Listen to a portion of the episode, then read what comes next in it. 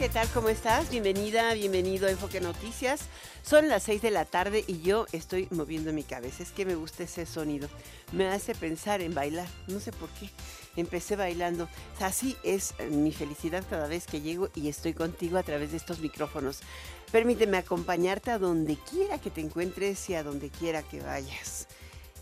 Este es tu diario vespertino hablado con foco en la economía, en las finanzas, en la política y en los negocios de México y por supuesto del mundo. Enfoque Noticias. Ok, ya sé, no dije que soy Alicia Salgado.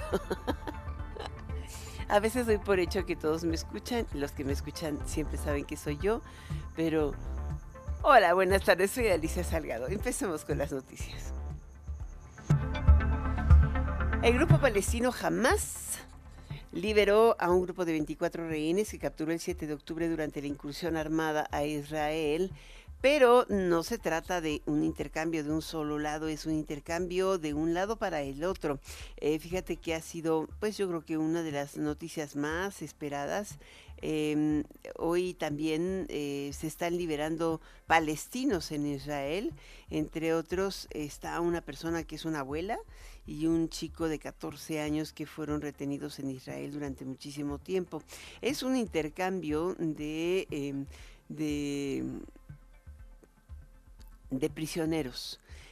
jamás ha comprometido liberar a 50 hombres y mujeres, niños, que fueron capturados el día 7. Hoy están entregando a 24, de acuerdo con la información que dio Qatar. Qatar es el país y mm, eh, su, eh, su, estructura política la que ha eh, facilitado este intercambio de, de, rehenes y además las pláticas entre ambas partes. Recordemos que Qatar es el que guarda el dinero, es la autoridad financiera que guarda el dinero de este grupo Hamas, que es eh, que ha estado liderando la franja de Gaza, y por el otro lado, en, eh, en Dubái, eh, se asienta o se encuentra la mm, oficina política de Hamas. Entonces, los árabes son los que guían la negociación, no neces aunque tienen que hablar con los norteamericanos, que son los que han estado obligando y presionando muy fuertemente junto con eh, Gran Bretaña, con Ricky Sunak y también Macron de Francia a eh, Israel para que ceda en la postura antiguerra y, y, mantenga el cese al fuego. El total de, números en comparación es eh, curioso, o sea, Israel va a liberar alrededor de eh, mil palestinos desde 2000, o sea, ha liberado alrededor de mil palestinos desde 2011, incluyendo algunos oficiales de los de más alto eh, rango, eh, como algún soldado que se llama, esto es lo que dijo el Gilead Salik, pero em, en esta ocasión liberó 29, 39 palestinos prisioneros en, este, en este viernes y mm, eh, después de que, eh, eso lo, hizo después de que 13 de los 24 israelíes específicamente fueron liberados eh, y puestos en la frontera con Israel en la franja de Gaza. El resto no son em, israelitas, son filipinos y de otras nacionalidades que se encontraban en la zona donde atacó Hamas el 7 de octubre y que se los llevaron em, presos. Estaban varios ciudadanos de otras nacionalidades, así es de que israelí son 13 y, tienen que estar liberando a 39 palestinos. los palestinos son en su mayoría niños. ha habido un gran cuestionamiento de por qué Israel tenía a palestinos presos en, sus cárceles, eh, dado que pues es muy complicado decir que eh, se, les puede equiparar a criminales confesos. Es algo impresionante. Dicen que alrededor de 6.800 palestinos estaban eh, em, en este momento eh, presos en Israel por varias em, denuncias o por varios crímenes, de acuerdo con el Servicio de Prisiones de Israel. Y hay muchos grupos de derechos humanos que estiman que a lo mejor una tercera parte de esos 6.800 palestinos son eh, menores de edad y que deberían estar como bajo cárceles de detención administrativa más que penales eh, y, tener un eh, juicio. Y hasta la fecha ninguno de ellos ha sido, estos de esos 6.800 palestinos que han sido detenidos y están en las cárceles han tenido un juicio. Es todo un cuestionamiento al sistema de retención de Israel, que es lo que ha puesto sobre la mesa eh, para jamás como para eh, justificar su acto de terrorismo. Es un acto de violencia y un acto de masacre que no debió suceder, pero desde el principio justamente eh, ellos dijeron, pues te liberamos y me liberas. Y empezaron a exhibir. Y pues después vino el bombardeo y el ataque indiscriminado a blancos civiles en la franja de Gaza y pues ya tenemos hoy el primer intercambio. Ojalá que esto eh, resulte en algo mejor. La Cruz Roja informó la liberación de estas personas, son tres israelíes, diez tailandeses, un filipino, y el gobierno israelí confirmó que entregó a 39 palestinos, 24 mujeres y 15 adolescentes, pero pues parece que los detuvieron desde que eran niños. Em, eh, es uh, algo curioso que se acuse a un menor de crimen terrorista. El primer ministro de Israel, Benjamin Netanyahu, celebró la liberación de los primeros rehenes y prometió el regreso de todos los secuestrados. Escuchemos. Hemos completado el regreso de los primeros de nuestros secuestrados, los niños, sus madres y otras mujeres. Todos y cada uno de ellos son un mundo entero. Les hago hincapié a ustedes, las familias y a todos, los ciudadanos de Israel. Estamos comprometidos con el regreso de todos nuestros secuestrados. ¿Quién logró esta hazaña? ¿Biden? No, es Sheikh Mohammed. Es el negociador que puso Qatar y que tiene pues una larga experiencia en administración de crisis. Em, digo, después de muchísimas negociaciones difíciles, este primer ministro, Sheikh Mohammed, ha mediado en el acuerdo para em, realizar la primera liberación, pero tiene mucha tarea por delante. Dicen que es eh, una segunda, está pareciendo un poco más complicada, particularmente porque eh, dentro de los dos grupos se em, detuvieron a militantes. Eh, esta es la parte más difícil de la negociación. Ahorita liberaron hombres, mujeres y niños, pero em, pues también hay alrededor de 240 que está demandando Israel, digo, jamás liberal para poder avanzar en la solución de guerra. Em, por otra parte, este, en Estados Unidos el presidente Joe Biden prometió que en los próximos días serán liberadas más personas. Escuchemos. Es el comienzo del proceso. Esperamos que más sean liberados mañana y pasado mañana y al otro día. Próximos días, esperamos que decenas de rehenes sean devueltos a sus familias. Recordamos también a todos aquellos que aún continúan detenidos y renovamos nuestro compromiso de trabajar por su liberación población. Bueno, el gobierno de China entregó información a la Organización Mundial de la Salud por el brote de infecciones respiratorias de neumonía infantil en los últimos días. El Ministerio de Sanidad eh, China dijo que los contagios se deben a una combinación de virus, de virus conocidos, entre los que se encuentran el adenovirus, el virus respiratorio sincitial y la gripe estacional. Aquí en México se dio a conocer hace unos eh, momentos que existe un brote, un brote fuerte en nuestro país eh, hay una alerta que acaba de emitir también tanto el gobierno de, la Secretaría de Salud como el gobierno del Estado de México y la Ciudad de México sobre el aumento del virus sincitial respiratorio. ¿A quién afecta? Pues a niños, a niños de cero a, un año de manera importante, o sea, los grupos de edad que reportan el mayor número de casos eh, han sido 487 comprobados, 463 casos confirmados em, de otros virus, pero del, del que te estoy mencionando son 288 según el reporte de salud.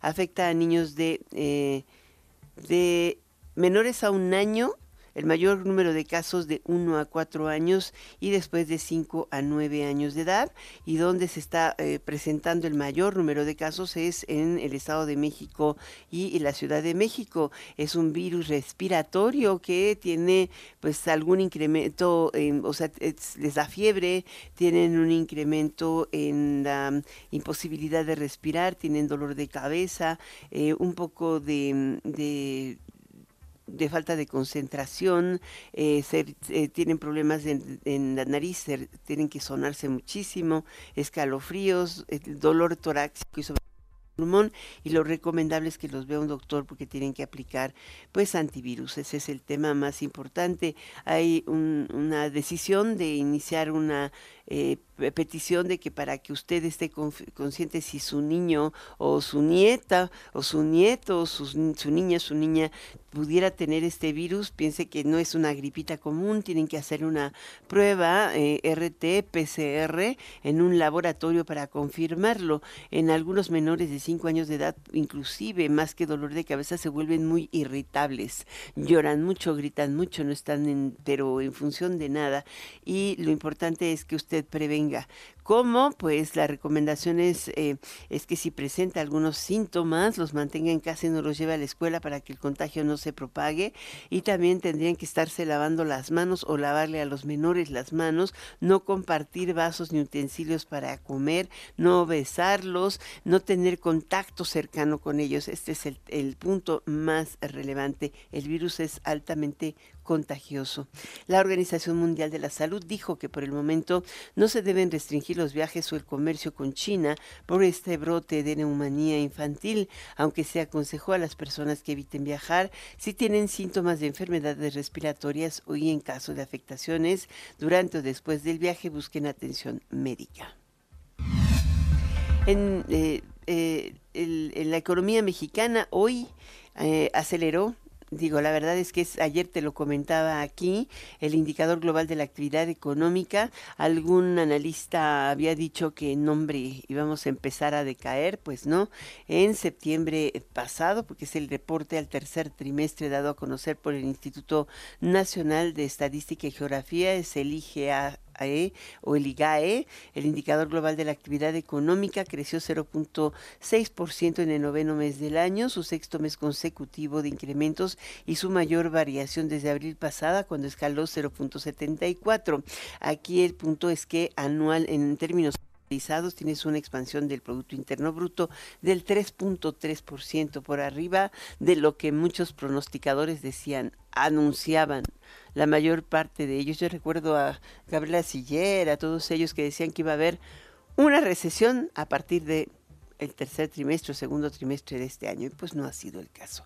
Al contrario, estaba viendo los datos inclusive en Estados Unidos, fue el Black Friday más impresionante. Solamente de ventas en línea se batió el récord, el récord total en em, este jueves. Son 5.500 millones de dólares los que se han comprado los consumidores norteamericanos en este Thanksgiving. Em, y de acuerdo con Adobe Analytics, eh, uno de los principales proveedores de la estadística, em, dice que la mayoría de las eh, se realizaron entre eh, los retailers de Internet, pero también que tienen tiendas físicas. Y se espera que pudiera llegar a alcanzar los 9.600 millones de dólares o superarlo. Esto es un 6% mayor que el año eh, pasado. Esto tiene que ver mucho con el fuerte desempeño del empleo y también con el incremento que ha tenido el salario en los Estados Unidos. Y que te explica el por qué tenemos las remesas del flujo de remesas que tenemos hoy en México. El Instituto Nacional Electoral llama a Samuel García a respetar la ley electoral y a mantener prudencia discursiva. Ahorita le sacó la tarjeta amarilla, mañana le puede sacar la roja. Sergio Perdomo, cuéntanos. ¿Qué tal Alicia? Un saludo a la audiencia de Enfoque Noticias. El INE sacó la primera tarjeta preventiva para Samuel García. Le pide que respete la ley electoral y que se conduzca con prudencia discursiva y también que respete a las precandidatas presidenciales Claudia Sheinbaum y Xochil Gálvez. El PRD y el PAN denunciaron a Samuel García a Dante Delgado Ranauro, Clemente Castañeda y Salomón Chertorivsky, así como al partido MC. Esto porque consideran que hubo acto anticipado de precampaña al registrar al aspirante a la presidencia Samuel García el pasado 12 de noviembre, cuando las precampañas arrancaron el pasado 20 de noviembre. Sin embargo, al final, la presidenta de la Comisión de Quejas del INE, Claudia Zavala, dijo que el tema de la presencia de servidores públicos en el registro del precandidato a la presidencia Samuel García va a ser resuelto de fondo por la Sala Regional Especializada del Tribunal Electoral. También tenemos denunciada la asistencia de personas servidoras públicas al evento denunciado y me parecería que ahí, pues como lo hemos dicho, que es improcedente porque ya se estos, pues ya se consumaron estos actos y tendrá que ser motivo de fondo el eh, será la sala regional quien pues revise ya esos temas respecto de la asistencia ¿no? de servidores públicos. Es cuanto Alicia, en Enfoque les ha informado Sergio Perdomo Casado. Muchísimas gracias, Sergio Perdomo. Y bueno, antes de irme a la siguiente entrevista, te comento y te confirmo, el Producto Interno Bruto de México registró un crecimiento de 1.1% en el tercer trimestre del 2023, impulsado por los avances de tres grupos de, los tres grupos de actividad económica. Esto te da la posibilidad de que la economía cierre por arriba del 3.5%. Eh, esto, si no se recoge el efecto de contracción de la industria manufacturera, eh, particularmente automotriz, derivada de la huelga en Estados Unidos. En agricultura tuvieron una expansión de 2.6% en su PIB. En el caso de secundarias, que incluye minería, industria, construcción, manufactura, 1.3% es la que, la que eh, tienes ahí. Y el comercio se avanzó 0.9% durante el periodo. Este sector fundamental para la economía porque aporta cerca del 60% del Producto Interno Bruto y todavía sigue, sigue mostrando rezago eh, frente al resto de la recuperación. Es muy probable que siga convirtiéndose en el gran acelerador o que siga avanzando siempre y cuando la industria de la construcción esté plena. Tenemos en la línea a nuestro primer entrevistado de esta tarde, es el presidente nacional del Partido Acción Nacional, Marco Cortés. Hola Marco. Mi querida Alicia, muy buenas tardes. Qué gusto saludarte a ti y a todo tu auditorio. Pues a mí también me parece extraordinario. Digo, la verdad es que vamos a ver la segunda fase de la campaña. Dicen arranque de precampañas, pero ya me parece curioso. ¿Cómo está el tema del reparto de las candidaturas? ¿Se hizo eh, un acuerdo? El, el caso de la Ciudad de México ha generado muchas dudas respecto a si se planchó antes, si no se planchó, por qué el PAN se dio tantas posiciones de primera mano para representación proporcional en el Senado o en diputados y que esto podría ser el, el tono hacia adelante frente al PRI, eh, si este último realmente tiene capacidad de aportarle votos al frente, que ya no es frente. ya te pregunté todo. Pues qué gusto saludarte, Alicia, y decirte que primero hicimos un gran, gran, gran acuerdo por México y también un gran acuerdo para Acción Nacional. ¿Por qué razón? Porque el PAN encabeza la presidencia de la República a través de Xochil Gálvez, que es del grupo parlamentario del PAN en el Senado de la República.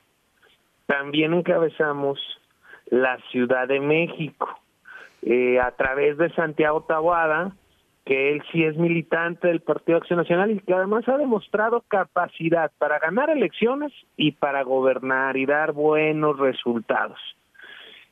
Hace seis años ni siquiera encabezamos la Ciudad de México, pero tampoco tuvimos la primera fórmula del Senado de la Ciudad de México.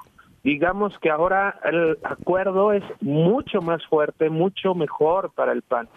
Por ejemplo, el caso de Estado de México. Acción Nacional llevará senador en la primera fórmula y vaya que es el estado más grande de la República con 41 distritos federales. Y esto significa, querida Alicia, votos significa trabajo conjunto entre todos. Te pongo otro ejemplo, Jalisco. También Acción Nacional lleva la propuesta al Senado de la República San Luis Potosí, la vez pasada se dieron tanto San Luis como Jalisco, como Estado de México, como Durango, todas estas ahora las llevamos en Acción Nacional. Mm. Dicho de otra manera, llevamos un gran número de espacios, obviamente pues quisiera llevar todos, pero si quiero construir, pues hay que ceder, hay que buscar cómo sí, porque la única manera de ir en una coalición, claro, es encabezando algunos esfuerzos y también cediendo en otros en una lógica común y además privilegiando el proyecto principal, que es buscar ganar la presidencia de la República y construir una nueva mayoría opositora en el Congreso de la Unión. Cuando llegué al partido, recuerdo en el, diciembre del 2018, este, el PAN solo tenía 78 diputados federales. Hoy tenemos 114 y vamos por más. Y vamos a buscar también tener más de los 20 senadores que hoy tenemos ahí en el Senado de la República, con toda la intención de que estos apoyen a quien va a ser, respalden a quien va a ser la próxima presidenta de México, Xochitl Gálvez.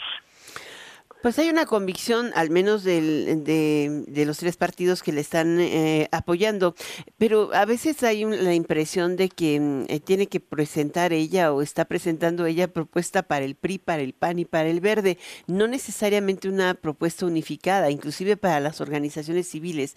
Es como más difícil tener tres discursos o cuatro clientelas, ¿no? En el otro caso, pues bueno, ya sabemos que repite los compromisos del presidente. Xochitl Galvez tiene la ventaja de ser como es. Mm. Es una mujer que para empezar se forja a sí misma, que ah, si bien es parte del grupo parlamentario de Acción Nacional en el Senado de la República, ella no es militante partidista. Ella puede representar a todas y todos los mexicanos con, sin partido, y además ella comparte muchas de las visiones del PAN del PRD, pero también del PRI. Y lo que tenemos que buscar es en este momento, si queremos corregir el rumbo de México, es que todos aquellos que vemos que las cosas van de mal en peor, que se debilitan las instituciones democráticas, que se están debilitando los contrapesos, que se destruyen programas y proyectos exitosos como Seguro Popular, estancias infantiles, el Fondo para Desastres Naturales, y así podría seguir con una gran cantidad de proyectos y programas que simplemente este gobierno ha destruido, que se ha generado un colapso en el sistema de salud, diciendo que vamos a tener un sistema como el de Dinamarca cuando ni siquiera ya tenemos uno como el que teníamos antes aquí en México.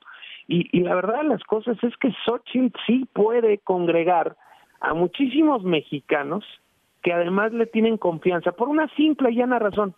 Ella es una mujer honesta, mm. es una mujer trabajadora, con experiencia a nivel federal porque lo tuvo en la responsabilidad de los pueblos indígenas a nivel nacional, pero también con experiencia de gobernar desde una alcaldía, porque lo hizo muy bien en Miguel Hidalgo y porque ha sido una gran senadora que tiene voz fuerte y que ha denunciado gran cantidad de veces la corrupción, el cinismo y la incompetencia del gobierno federal. Dicho de otra forma, tenemos un proyecto fuerte, competitivo, y lo que necesitamos es un perfil que pueda reunir y convocar y unir pues a todos estos partidos y sociedad civil que vemos que las cosas en el país sí van de mal en peor.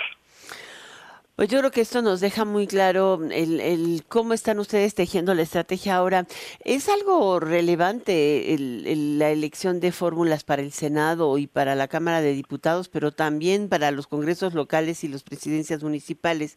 Este periodo de, de como le llaman, entre comillas, precampañas, que ya tenemos mucho de campaña, eh, será aprovechado para la selección de todos en todos lados, porque hay veces que da la impresión de que dicen, es que a mí me tocan tantos te tocan, o sea, ¿qué garantías tienes de ganar una elección, no? No, debe ser por competitividad, pues porque así como elegimos a Santiago Tahuada que sea quien nos represente en la Ciudad de México, pues lo mismo estamos haciendo en Yucatán con Renan Barrera, mm. para que sea quien gane la gubernatura por Yucatán, o por ejemplo Lalo Rivera, para que gane la gubernatura de Puebla. Y, así te pudiera ir diciendo, por ejemplo, estoy acá en Guanajuato, acabo de estar con, además de con Xochitl, con, con Livia García, quien va a ser la primer gobernadora de Guanajuato.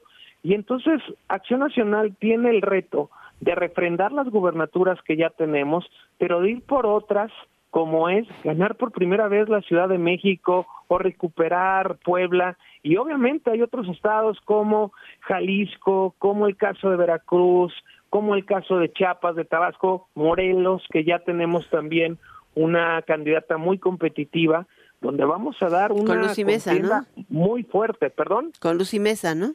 Es correcto, en el caso de Morelos. Entonces, estamos logrando hacer, Alicia, un proyecto sumamente competitivo, mm. fuerte, para que todos aporten, todos le sumen y, que cada quien desde su territorio, desde su estado, desde su municipio, sean parte del triunfo de Xochitl Galvez y de construir esa nueva mayoría que México necesita en el Congreso de la Unión. Muchísimas gracias, Marco Cortés, presidente nacional del Partido Acción Nacional, por estar esta tarde aquí en Enfoque Noticias. Al contrario, querida Alicia, muy buenas tardes y buen fin de semana. Igualmente, buen fin. Vamos a una pequeña pausa, regreso enseguida. Está usted escuchando Enfoque Noticias por Stereo 100, 100.1 de FM y 1000 AM. Regresamos con Alicia Salgado. Únete al equipo que capacitará a quienes contarán nuestros votos. Este es un llamado de México y nuestra democracia. Yo como supervisor electoral y yo como capacitador asistente electoral haremos posible la instalación y el funcionamiento de las casillas en todo el país. Te invitamos a ser parte de este valioso equipo. Inscríbete, tienes hasta el 28 de noviembre. Por México, todas y todos participamos. En, estas elecciones, con mi INE, participo. INE. Ya sabes que en la vida hay retratas cosas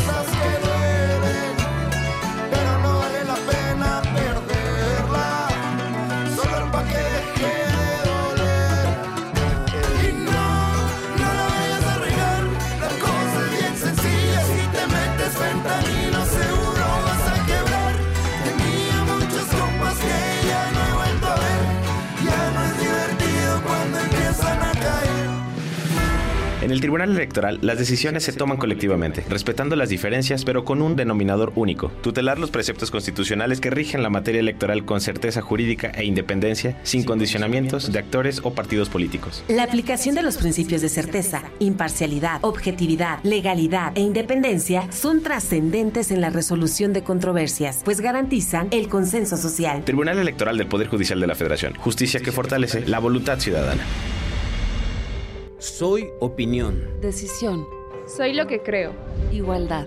Soy las cenas en familia. Cuidado. Soy nuestra canción. Identidad. Soy la vacuna, aunque duela un poquito. Salud. Soy el beso a mi novia. Alegría. Soy lo que pienso. Opinión. Soy mi gente. Comunidad. Soy mi chamba. Desarrollo. Soy derechos y libertades. Soy la Constitución.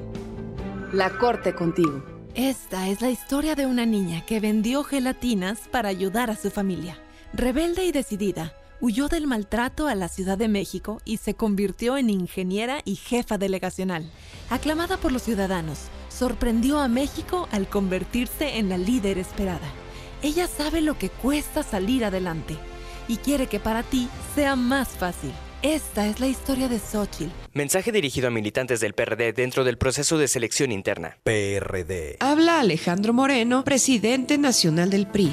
Cuando en los gobiernos priistas impulsamos el turismo, no pensamos en el partido, pensamos en México. Cuando creamos el Infonavit, no pensamos en el partido, pensamos en tu patrimonio. Cuando creamos el sistema de becas para estudiantes, no pensamos en el partido, pensamos en tu superación. Los priistas no somos perfectos, pero damos resultados y sabemos gobernar. Propaganda dirigida a militantes y simpatizantes del PRI. Soy Clara Brugada. Nací en la Benito Juárez. Estudié economía en la UAM. Allí nació mi convicción de combatir la pobreza, trabajando por el bienestar de las familias. He sido legisladora y goberné Iztapalapa, con honestidad y resultados y quiero seguir transformando a la Ciudad de México. Arriba corazones. Clara Brugada, precandidata única a jefa de gobierno. Morena, la esperanza de México. Mensaje dirigido a militantes, simpatizantes y Comisión Nacional de Elecciones de Morena. Habla Alejandro Moreno, presidente nacional del PRI. Cuando los gobiernos del PRI creamos los libros de texto gratuito, no pensamos en el partido, pensamos en tus hijos. Cuando creamos los programas sociales, no pensamos en el partido, pensamos en tu familia. Cuando apoyamos con créditos a campesinos y a pequeños empresarios, pensamos en que tu familia crezca y le vaya bien. No somos perfectos, pero los priistas damos resultados y sabemos gobernar. Propaganda dirigida a militantes y simpatizantes del PRI. Enfoque Noticias con Alicia Salgado por Stereo 100, 100.1 de FM y 1000 AM. Continuamos.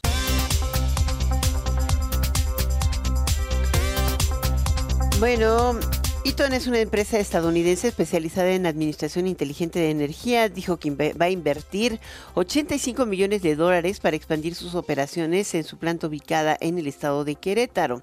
La empresa explicó que esta ampliación generará 300 nuevos puestos de trabajo y aumentará la capacidad de producción 50% en un área de 92.500 pies cuadrados de extensión. Y en otra nota importante de este día, hoy regresó eh, al Senado de la República Monreal y anunció que se inscribió para la reelección en la misma plaza senatorial. Se enojó muchísimo Alejandro Rojas Díaz Durán, que era su suplente, y dijo que lo expulsó, que no se valía, ya sabes, y pues dijo que nadie era indispensable. El tema es que pues Monreal se vio bastante decente y dijo, bueno, yo soy un elemento más del engranaje institucional y pues podría aportar, pero finalmente eh, yo estoy recuperando mi posición y aquí me voy a quedar y voy a seguir con Claudia, Claudia Sheinbaum apoyándola. Así es de que ahí está. Todavía no se sabe si él va a ser el coordinador o no de Morena. Hay quien dice que sí, hay quien dice que no. Escuché lo que dijo. Ya los extrañaba. Ya las extrañaba. ¿Cómo están? Sí, es en serio. Es una decisión reflexioné con mi esposa, eh, porque soy un hombre muy activo y me gusta mucho mi trabajo. Decidí asumir la titularidad como propietario de senador y tratar de ayudar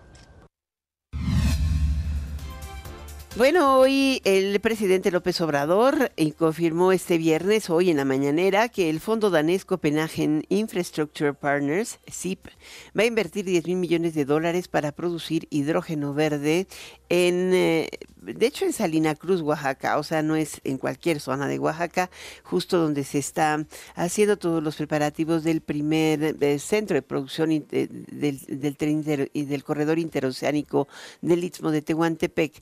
Eh, el mandatario recordó que se están licitando 10 zonas de desarrollo, pero esta es la primera gran obra de asentamiento. Ahí, va a quedar a cargo de la empresa danesa. Esta la primera zona, es un fondo económico financiero de Dinamarca marca em, que en particular ha estado eh, produciendo o impulsando la producción de energía limpia eh, para sustituir la utilización de combustibles fósiles en las nuevas embarcaciones sobre todo, em, considerando que Maersk es uno de los más potentes que han estado ahí, la naviera danesa.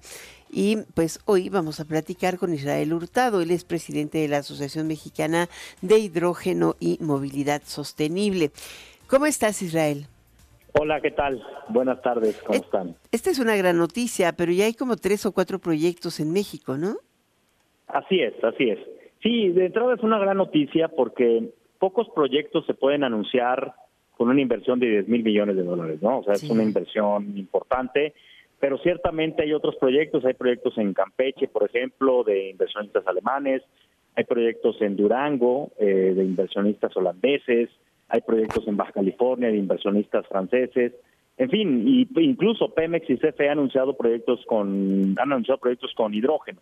Pero pues este anuncio, eh, sin lugar a dudas, pues bueno, viniendo el propio presidente de la República, pues genera una expectativa muy importante, ¿no? Creo que sí, pero ah, ¿por qué no nos platicas, nos recuerdas en este espacio de Enfoque Noticias qué es el hidrógeno verde y por qué se está considerando como una alternativa efectiva, inclusive más eficiente que el utilizar no sé, baterías de litio en los autos electrificados como una solución de muy largo plazo y sostenible y sustentable en materia de producción de energía. Sí, el, hidrógeno verde es un vector energético, es decir, eh, se considera que almacena energía y se puede obtener del agua de la biomasa. Em, y bueno, sí, se considera mucho más eficiente que las baterías de litio en transporte, ya sea de vehículos eh, ligeros, vehículos, digamos, particulares, o eh, el transporte pesado de mercancías, o barcos o aviones. Se considera que, que puede desplazar combustibles fósiles, dado que el hidrógeno verde es eh, neutro en emisiones, no, no, no contamina, digamos. Entonces, pues en ese sentido, a nivel global, los gobiernos y las eh, más grandes empresas, las empresas globales, están también impulsando el hidrógeno verde para descarbonizar y para eh, ser más eficientes en la lucha contra el cambio climático, que claramente estamos perdiendo la batalla y bueno, este, lamentablemente vimos lo que pasó en Acapulco, pero bueno, es un poco producto de lo que está pasando con el cambio climático, si lo queremos ver de esa de esa manera. Ahora, eh, hay algunos proyectos que están mucho o, muy ligados al sector automotriz. Uno piensa en hidrógeno verde y piensa en autos, a lo mejor, pero es, tiene muchos usos industriales. Sí, así es.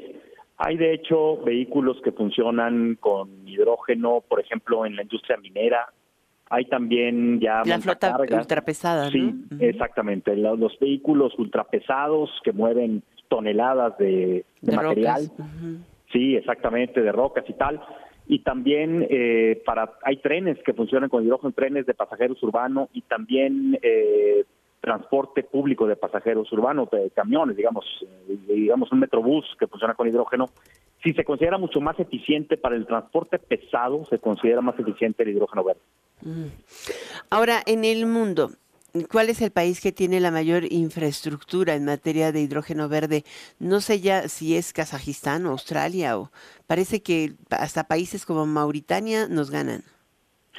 Sí, la verdad es que México va un poco más lento. Sí, mm. vamos un poco más tarde. Bueno, Estados Unidos, el año pasado se vendieron 15 mil vehículos a hidrógeno a nivel mundial. Claro, es una cantidad que todavía eh, es pequeña comparada con el gran parque vehicular del mundo, pero eh, en Estados Unidos ya existen comercialización de vehículos de hidrógeno, existen infraestructura de recarga. En Europa también, a mí me ha tocado ver eh, transporte de, pasajeros urbanos, transporte pesado de mercancías, en Estados Unidos también. Y, México, pues sí, te va un poco más, más lento, pero bueno, estos anuncios, por ejemplo, pues incentivan mucho el desarrollo de la industria. ¿Cómo, cómo se separa la molécula de hidrógeno verde? De hidrógeno, porque es con el agua que del mar la tienes que desalinizar y luego separar. Bueno, hay diferentes, eh, digamos, tecnologías, pero la más común para temas de hidrógeno verde es electrólisis, es un proceso electroquímico que separa la molécula y separa los átomos del hidrógeno del oxígeno y se captura el hidrógeno. Esa es la... ¿Y cómo controlas la capacidad energética del hidrógeno? No, bueno, está eh, dentro de la propia capacidad de, producción de la electrólisis, ahí está controlada. Básicamente lo que se captura es el hidrógeno y ese es el que se utiliza para diferentes usos y aplicaciones. Entonces, es lo que se está impulsando, sí. Mm.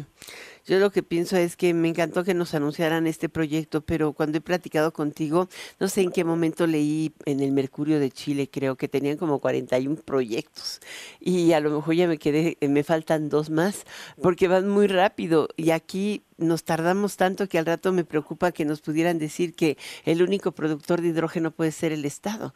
Eso sería fatal, ¿no?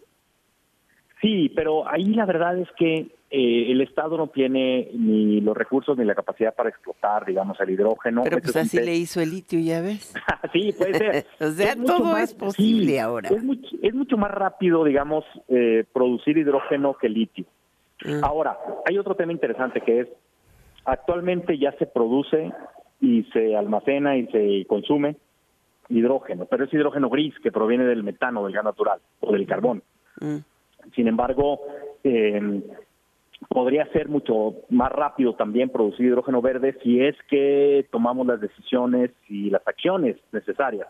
Por eso es importante el anuncio del presidente, porque él lo que está haciendo el día de hoy es dar el banderazo de salida, digamos, para la producción de hidrógeno verde. Y eso no es cosa menor en una administración que ciertamente ha sido criticada por el tema de, eh, de que no ha impulsado, digamos, las energías renovables, ¿no? Entonces, en ese sentido, creo que el presidente hoy, el anuncio que da, pues, eh, da el banderazo de salida para la, para la industria del hidrógeno verde en México. Ahora es un gas, pero también necesitas congelarlo, ¿no? Tiene que estar frío. Depende, depende un poco del uso de la aplicación. El hidrógeno lo puedes gasificar y lo puedes licuar a diferentes temperaturas y presiones, depende para lo que quieras utilizarlo, porque también puede desplazar combustibles como eh, eh, carbón, combustóleo, diésel, incluso la gasolina en vehículos. Entonces depende un poco el uso y aplicación que le quieras dar al hidrógeno, lo puedes gasificar y lo puedes licuar. Pero pues nuevamente el hidrógeno ya se utiliza, ya yo siempre me gusta decir que fue uno de los combustibles que llevó al hombre a la luna hace 54 años, entonces pues em, ya estamos familiarizados con el uso del hidrógeno, ¿no? Muy bien. Muchísimas gracias, Israel Hurtado. Buena noticia la que tuvimos hoy. Gracias por estar con nosotros. Gracias, al contrario. Él es presidente de la Asociación Mexicana de Hidrógeno y Movilidad Sostenible. Vamos a un corte. Regreso enseguida. Ya está aquí. Está usted escuchando Enfoque Noticias por Stereo 100, 100.1 de FM y 1000 AM. Regresamos con Alicia Salgado. Con Predator Energy y escucha el rugido de la afición. Participa por una de las televisiones y sistemas de sonido. Compra Predator Energy y registra el código impreso debajo de la anilla negra de tu lata. Visita predatorenergydrink.com. A solo 18 pesos. Vigencia del 1 de octubre al 30 de noviembre. Precio sugerido. Haz ejercicio. Enfoque Noticias te acompaña en tu día a día para estar informados objetivamente. Amanece desde las 6 con Martín Carmona. A las 7 en punto, Mario González analiza lo que sucede en México y en el mundo. Entérate de los acontecimientos con Adriana Pérez Cañedo a la 1 de la tarde. Y cierra tu día conociendo los hechos más importantes, además de la economía y los negocios con Alicia Salgado a las 18 horas. Enfoque Noticias, en cercanía con nuestra audiencia. Somos más que energía, somos bienestar. Así como llevamos electricidad a todo México, llevaremos Internet para todos. Somos fuentes limpias y renovables. Construimos el Parque Solar en Puerto Peñasco, Sonora, el más grande de toda América. Somos proyectos prioritarios. Electrificamos trenes, aeropuertos y sistemas de transporte, conectando a todo el país. Somos CFE, somos más que energía. Gobierno de México. Descubre el soporte ideal para un sueño saludable toda la noche. Te mereces un Enfoque Noticias con Alicia Salgado por Stereo 100, 100.1 de FM y 1000 AM. Continuamos.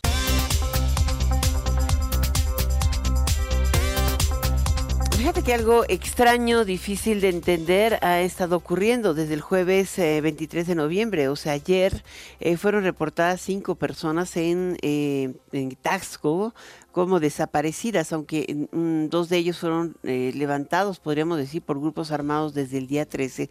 Se trata de tres periodistas ¿Qué estaban investigando y cómo lo estaban haciendo? No se sabe, pero eh, parece ser que es el móvil. El tema es la información.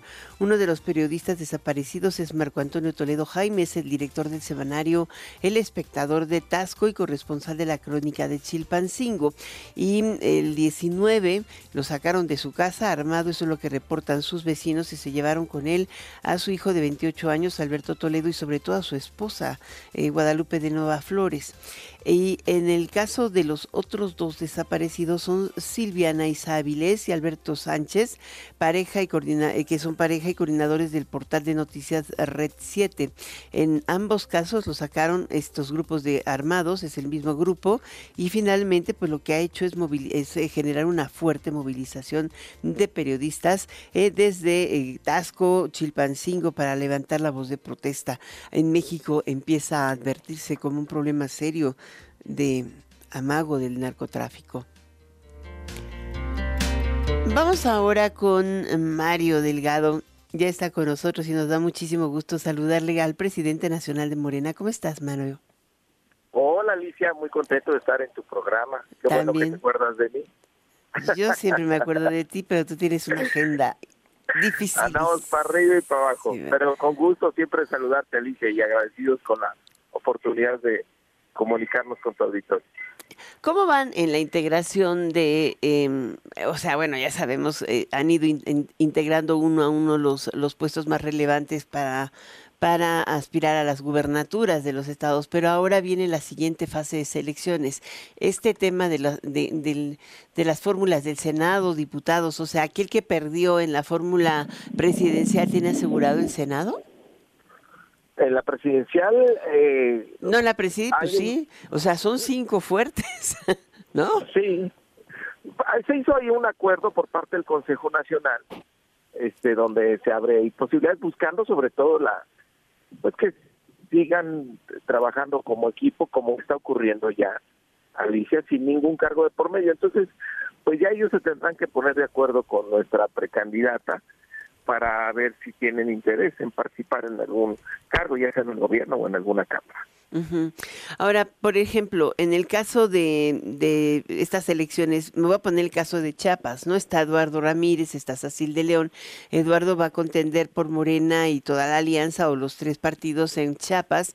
Y eh, sería el caso de que Sacil tendría la primera representación en el Senado. Sí, eso sí, se acordó también en las nueve entidades que van a elecciones quien, quede, quien quedó en segundo lugar o quien se, se dio el espacio por el tema de género eh, va directo a la primera fórmula del Senado y al parecer en los nueve casos eh, se va a aceptar por parte de quien le corresponde ocupar ese, esa posición. Y en cuanto a los diputados, ¿cómo le van a hacer? O sea, porque muchos están aspirando a la reelección, igual en las presidencias municipales. Bueno, pues tienen que ir a encuesta, necesariamente Ok. O sea, no es porque ya estabas ahí, te vas, vas directo. No, no, no. ¿Hasta las presidencias municipales, las delegaciones, todo? Todo es por encuesta. No es de que, pues ya reelección directa, ¿no? Y, en, y especialmente en las eh, alcaldías, en las presidencias municipales, va a ser definitivo en la encuesta eh, la evaluación del gobierno. Y si no hay una buena evaluación por parte de la ciudadanía del, gobierno que pretende reelegirse, pues entonces no no se dará ahí la, el aval para que vaya la encuesta para una posible reelección, porque ya de entrada la gente nos dice que no tiene una evaluación del gobierno, pues entonces no no tiene caso porque pondría en riesgo la, la elección. Ahora, ¿la encuesta cómo va a ser? ¿Es este mismo procedimiento de tres fases de encuesta o solo una encuesta? No, básicamente es la misma, el mismo cuestionario que nos ha dado muy buen resultado ese instrumento. Es, ¿A quién prefieren y luego qué tan influyentes son? ¿no? no, no, no, se evalúa la honestidad, la cercanía, la credibilidad eh, y pues preguntas de si les gusta como candidato o no, si votarían por él y pues la, la más importante, la que resume toda la encuesta es pues a quién prefieres ya como candidato. ¿Y, y cómo van a cuidar el tema de, de, equilibrio en materia de género? Ah, porque eh, ahí tiene que ser mitad y mitad, ¿no? En el caso de los diputados y en el caso de los senadores. En el caso de los senadores se va a, sortear el género, quién encabeza en la primera fórmula y luego la segunda y en el caso de los diputados federales, pues también tiene que ser, ahí es mucho más complejo, porque no solo es mitad y mitad, no puede ser cualquier mitad. Hay una clasificación que hace el INE a partir de la competitividad que tienen los partidos, alta, media, bajo, y dentro del abajo está una que es más baja todavía. Esto con el fin de proteger a las mujeres. Antes se les enviaba a los distritos donde no tenían posibilidades de ganar. Pues eran Juanitas, ¿no? No, no, es, es otra, otra Bueno, por ahí, por ahí. Pero, pero se les mandaba pues a la guerra, pues a lo Pues más sí, difícil, ¿no? a las batallas perdidas. Y ya no es así. Ahora se, se, se garantiza incluso que en los eh, distritos menos competitivos no vayan mujeres. Tienen, tienen que ir hombres. Entonces, pero al final mitad y mitad eh, tendrá que ser hombres y mujeres.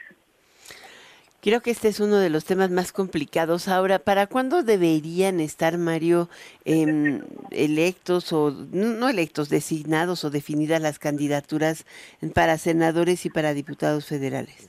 Pues la precampaña, de hecho, ya está en curso. Eh, ahora sí que mientras más pronto lo saquemos, mejor. Pero final, el último plazo, pues sería hasta hasta febrero del año que entra.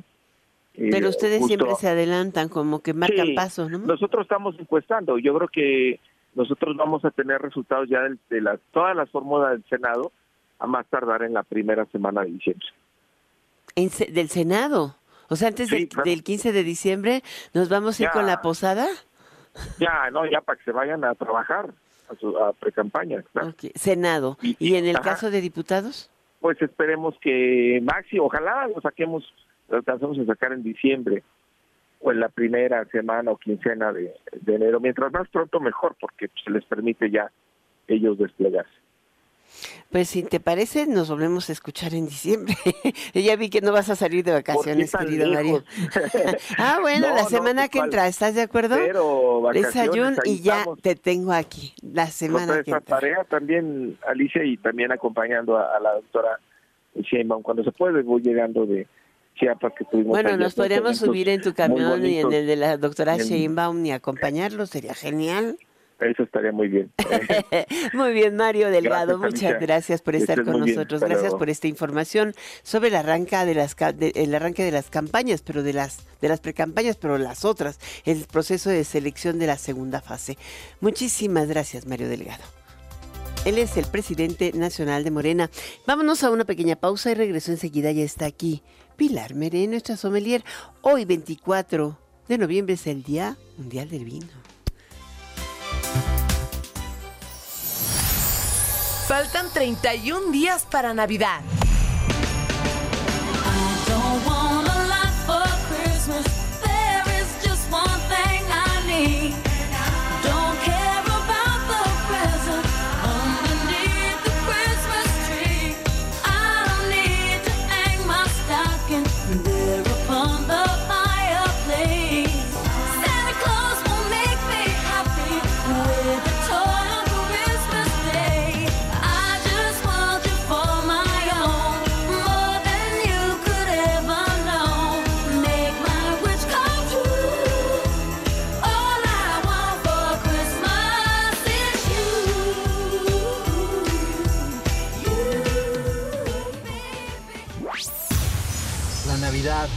No es una temporada, es un sentimiento.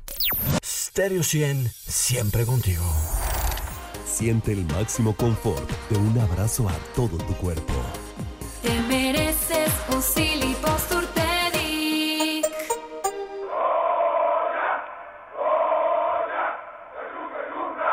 Solidarízate y cámbiale la vida a un estudiante de escasos recursos desde 340 pesos mensuales. Súmate y dona a Fundación UNAM. Mi nombre es José Daniel del Toro Martínez. Estudio lengua y literaturas hispánicas en la Facultad de Filosofía y Letras de la UNAM. Los invito a todos a unirse a Fundación UNAM para poder seguir otorgando oportunidades a las y los estudiantes de la universidad. Súmate a Fundación UNAM. 30 años de Fundación UNAM. Hagamos posible lo imposible. Ya está aquí el tren Maya, la obra ferroviaria en construcción más grande del mundo. Está aquí con más de mil kilómetros de esperanza que conectan toda la riqueza milenaria y natural de Chiapas, Tabasco, Campeche, Yucatán y Quintana Roo. Está aquí con viviendas para las comunidades, con más de 111 mil empleos y programas sociales. Ya está aquí el tren Maya. Súbete al tren. Gobierno de México. Consiéntete con la maestría y calidad milimétrica de nuestros sistemas de descanso. Te mereces un Enfoque Noticias con Alicia Salgado por Stereo 100, 100.1 de FM y 1000 AM. Continuamos. Vinos y Gourmet con Pilar Meré en Enfoque Noticias.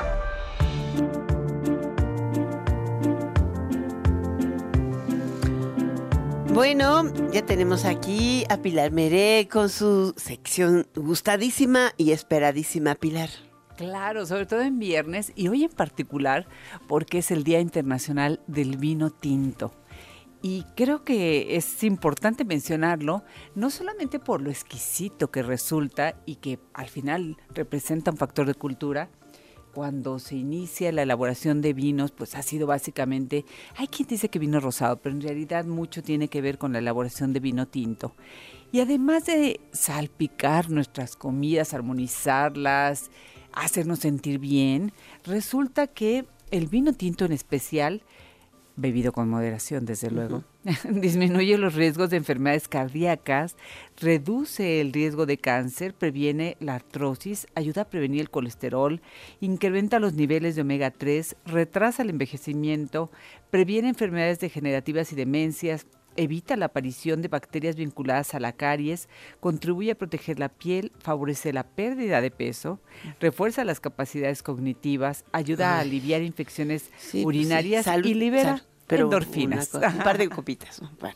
¿No? Así es, así que es beber con moderación, pero creo que el vino tinto tiene eh, no solamente el placer, la calidad, la posibilidad de armonizarse, sino sobre todo representa cultura y salud. Por ahí no se había quedado, de todas maneras, también un tema pendiente. Ay, sí, el de las burbujas hermosas de la vida. Sí, sí, sí, que habíamos dicho que al final en esta época ya es época correspondiente a brindar desde el día de ayer que fue Día de Acción de Gracias y en lo sucesivo, porque bueno, ya empiezan las no fiestas. No sé por qué se me hizo agua en la boca. sí, caray. Bueno, pues eh, nada más recordar que es un vino que debe servirse entre 6 y 9 grados, que no hay que colocarlo jamás en el congelador, que no debemos permitir que el corcho salte porque puede lastimar a alguien, aunque esto resulte muy festivo, que las copas deben ser transparentes, se puede utilizar la copa flauta o tulipán, aunque actualmente también las copas de vino son muy usadas. Nunca se deben enfriar las copas en la hielera porque se empañan y además se llenan de agua. Y en el servicio debemos de servirlo en dos ocasiones, es decir, un una primera parte, esperar que las burbujas finalmente eh, tranquilicen un poco, un segundo servicio, con la idea además de servir poca porción. De ahí entonces el tamaño de la copa tulipán y flauta, porque lo que queremos es no perder la burbuja y también no perder temperatura. Bueno, y tema importante, yo creo que es difícil que ya pensé champán, espumoso, sparkling, en fin, se quede.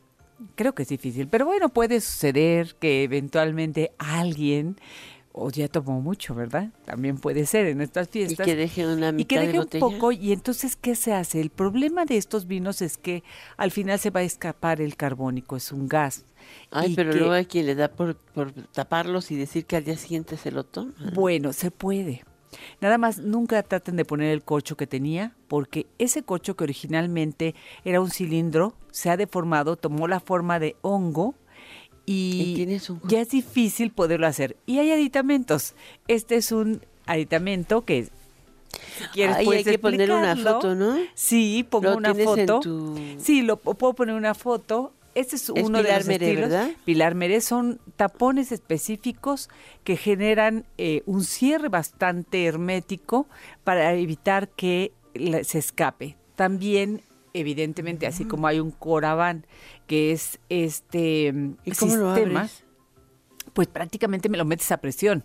Tengo uno que tiene dos bracitos que realmente envuelven mucho más el cuello de la botella, es mejor, porque si no lo pones bien, tarde o temprano va a salir volando aún ese tapón. Entonces, pero vale la pena tenerlo, son bastante económicos.